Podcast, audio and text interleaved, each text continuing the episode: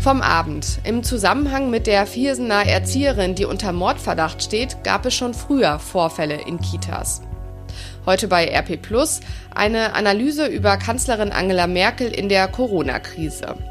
Und das kommt auf uns zu, Streit um die NRW-Kommunalwahlen. Heute ist Freitag, der 29. Mai 2020. Der Rheinische Post Aufwacher. Der Nachrichtenpodcast am Morgen. Ich bin Christina Hövelhans. Guten Morgen.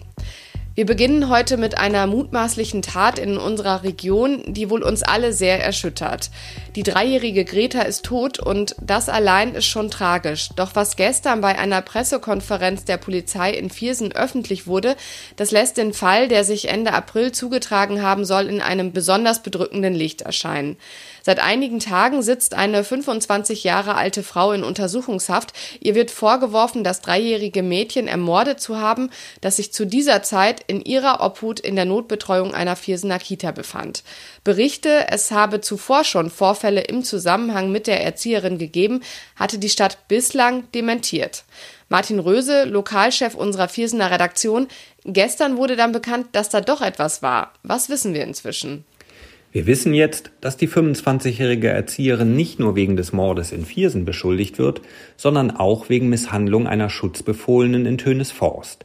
Dort war die Frau zwischen September und November 2019 in einer Kita angestellt.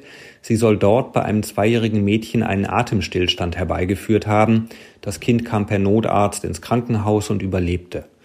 Und die Mordermittler sind jetzt auch in Kempen und Krefeld aktiv weil Kinder in Kitas auch dort Atemstillstände erlitten haben, als die Beschuldigte dort als Erzieherin gearbeitet hat.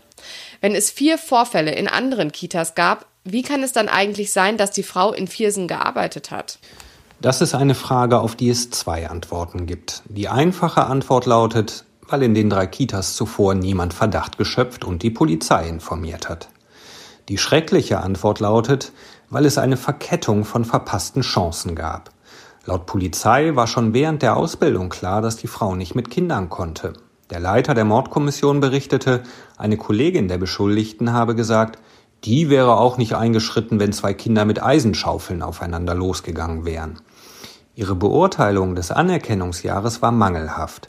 Trotzdem erhielt sie die Bescheinigung, als staatlich anerkannte Erzieherin arbeiten zu dürfen. Und es gab noch im vergangenen Jahr ein Strafverfahren gegen die Frau, weil sie eine Straftat vorgetäuscht haben soll. Sie ritzte sich laut Polizei selbst und erstattete dann Anzeige gegen Unbekannt. Eine Gerichtsmedizinerin empfahl ihr damals dringend, psychologische Hilfe in Anspruch zu nehmen. Das Verfahren wurde aber eingestellt, entsprechend gab es keinen Eintrag im erweiterten Führungszeugnis.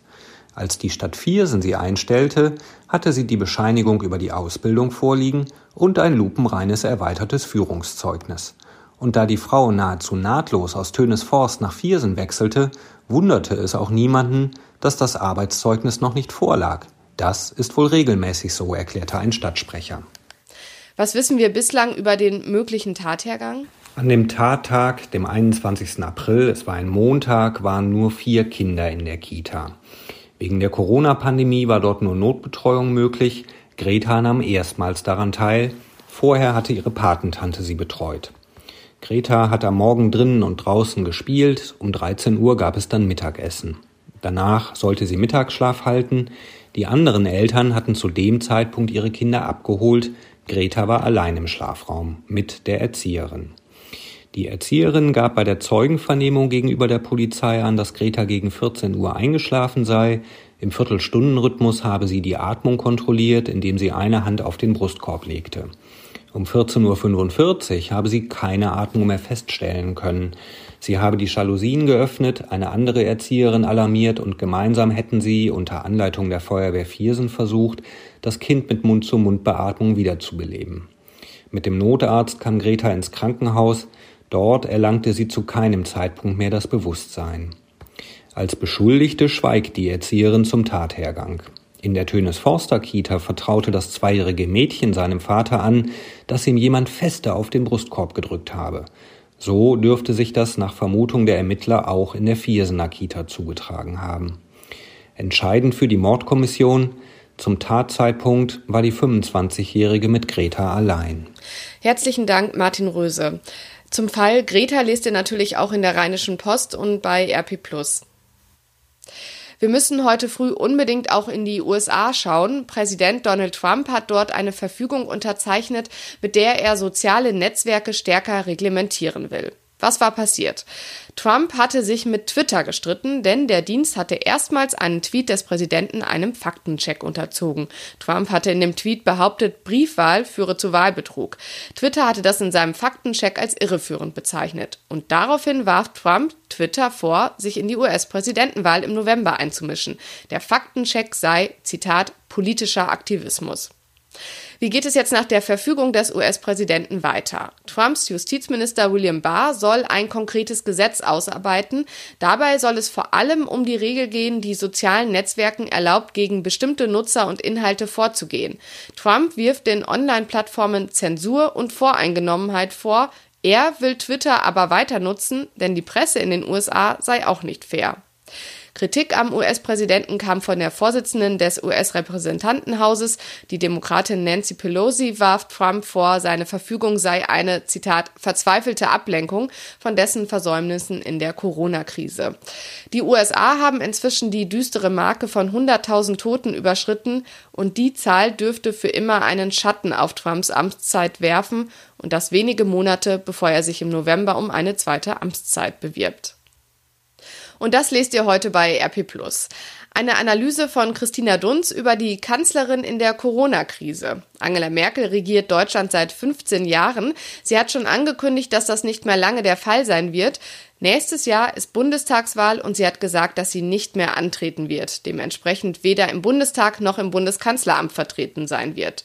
Jetzt ist es ja meistens so, wenn das Ende der politischen Karriere abzusehen ist, steht man meistens als lahme Ente da, hat also nicht mehr so viel Macht, kann nichts mehr reißen.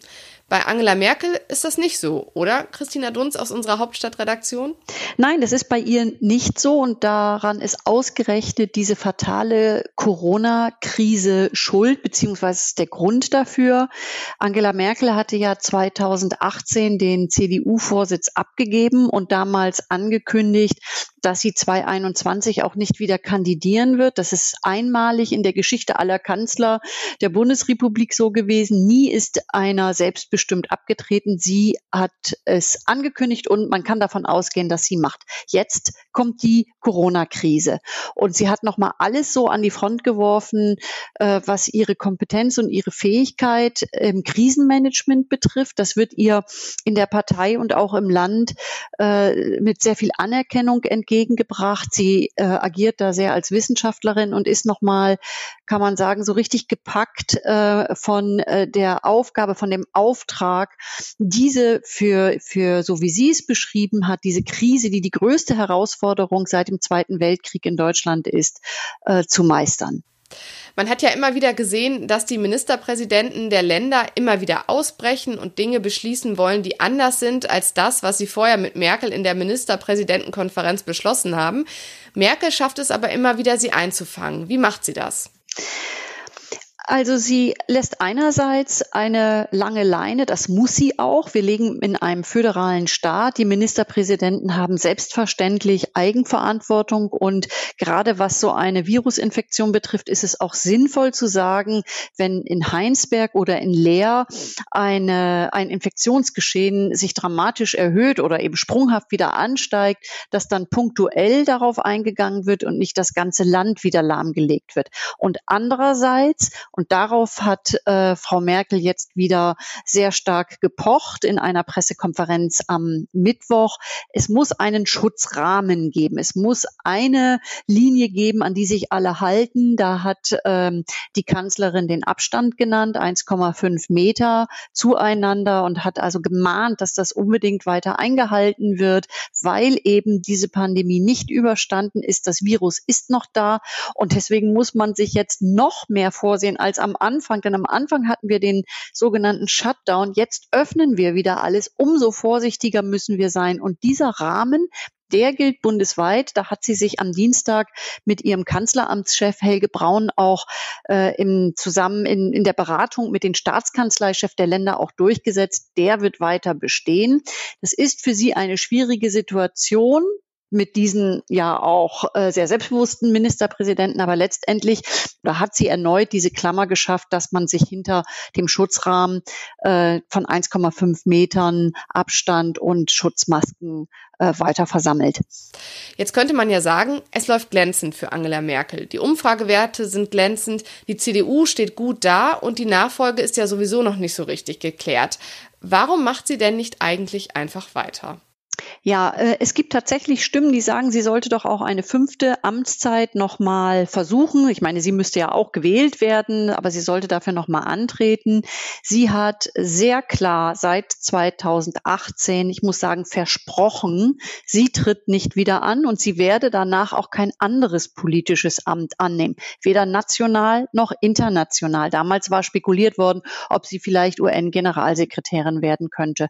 Und ich muss sagen, äh, würde sie von diesem, von dieser Ankündigung, von diesem Versprechen abweichen, wäre das für mich persönlich insofern eine Enttäuschung, weil sie mit diesem angekündigten Abgang ganz viel ermöglicht hat. Sie hat äh, die Nachfolgedebatte äh, aufbrechen lassen. Es ist ganz wichtig, dass sich die Leute klar werden, wer folgt ihr nach. Sie hat ein unwürdiges Gezerre, um äh, dass man sie rausdrängt aus dem Amt oder dass sie vielleicht abgewählt wird, äh, vermieden. Und äh, ich äh, hatte es vorhin einmal angesprochen, es ist ein einmaliger Weg bisher.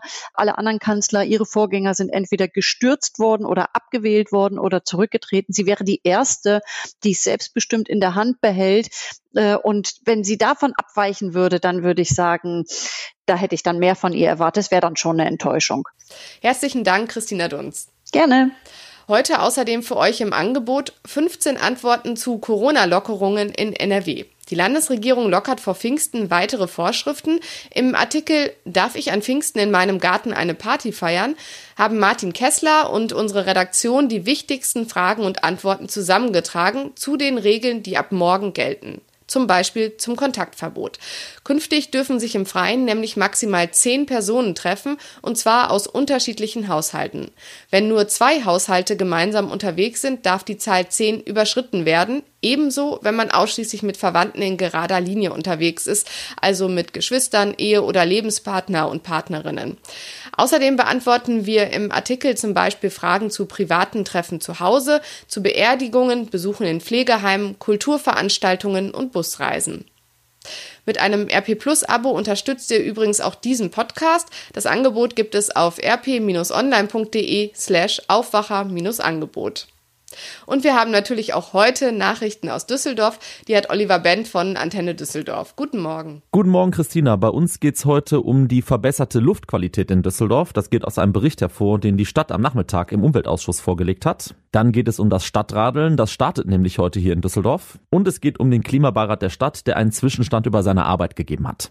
In Düsseldorf herrscht nicht mehr so oft dicke Luft. Die Luftqualität hat sich im vergangenen Jahr verbessert. Das zeigen die Ergebnisse der vielen Messstationen in der Stadt. Umweltdezernentin Stuhlgies hat im Ausschuss am Nachmittag die Ergebnisse vorgestellt. Mehr von Dennis Lieske für Antenne Düsseldorf. An allen Messstationen ist die Luft besser geworden. An der Corneliusstraße wird der Stickstoffdioxid-Grenzwert zwar weiter überschritten, allerdings nicht mehr so deutlich wie noch 2018. In Flingern und Herd wird die Höchstgrenze inzwischen sogar eingehalten. Auch die Feinstaubkonzentration in der Luft ist gesunken. Laut der Stadt hat das mehrere Gründe, unter anderem den Wechsel der Busflotte der Rheinbahn, aber auch, dass mehr Menschen Radfahren habe die Luftqualität verbessert. An den Messstationen an der Prinz-Georg und der Merowingerstraße hätten die Umweltspuren zu einem Rückgang der Luftbelastung geführt geführt. Radeln für ein gutes Klima. Das können wir ab heute beim Stadtradeln in Düsseldorf. Ziel ist es, bis zum 18. Juni so viele Kilometer wie möglich mit dem Fahrrad zurückzulegen. Knapp 290 Teams mit über 3600 Teilnehmern haben sich bis jetzt angemeldet. Anmeldungen sind aber auch nach dem Start noch problemlos möglich. Antenne Düsseldorf-Reporterin Kirsten Hedwig-Rondott. Gefahrene Kilometer können wir ganz einfach online nachtragen. Es kann aber auch jede Fahrt direkt mit der Stadtradeln-App getrackt werden. Teilnehmen können wir nur im Team. Wer jetzt noch mitmachen möchte, kann sein eigenes Team gründen oder dem Antenne Düsseldorf Team beitreten. Der Link zur Teilnahme steht bei uns im Netz unter den Nachrichten. Kilometer sammeln können wir zum Beispiel auf dem Weg zur Arbeit, zur Schule oder zum Einkaufen. Auch Fahrradtouren außerhalb von Düsseldorf zählen beim Stadtradeln. Allerdings sollten wegen der Corona-Pandemie nur kleine Gruppen gemeinsam radeln. Die Stadt Düsseldorf arbeitet weiter daran, dem Ziel Klimaneutralität bis 2035 näher zu kommen. Beraten wird die Stadt dabei von Experten aus Energiewesen, Wissenschaft und Technologie. Aber auch die Bürgerinnen und Bürger müssten ihren Beitrag zur CO2-Vermeidung leisten, sagte Oberbürgermeister Thomas Geisel gestern. Weniger Autos in der Stadt etwa hätten auch konkrete Vorteile für die Düsseldorfer. Und wenn wir ein attraktives Angebot schaffen, infrastrukturell für Fahrrad, für Bus und Bahn, dann glaube ich, dann zahlt es generell auch auf die Lebensqualität ein. Dann geht es nicht nur um CO2, dann geht es auch um weniger Krach, dann geht es um generell bessere Luft, dann geht es um mehr Platz auch für die äh, Bewohnerinnen und Bewohner. Verkehr und private Haushalte machen jeweils knapp ein Drittel des CO2-Ausstoßes aus. 41 Prozent entstehen im Bereich der Wirtschaft. Um klimaneutral zu werden, müssen in der Stadt etwa drei Millionen Tonnen Kohlendioxid pro Jahr eingespart werden.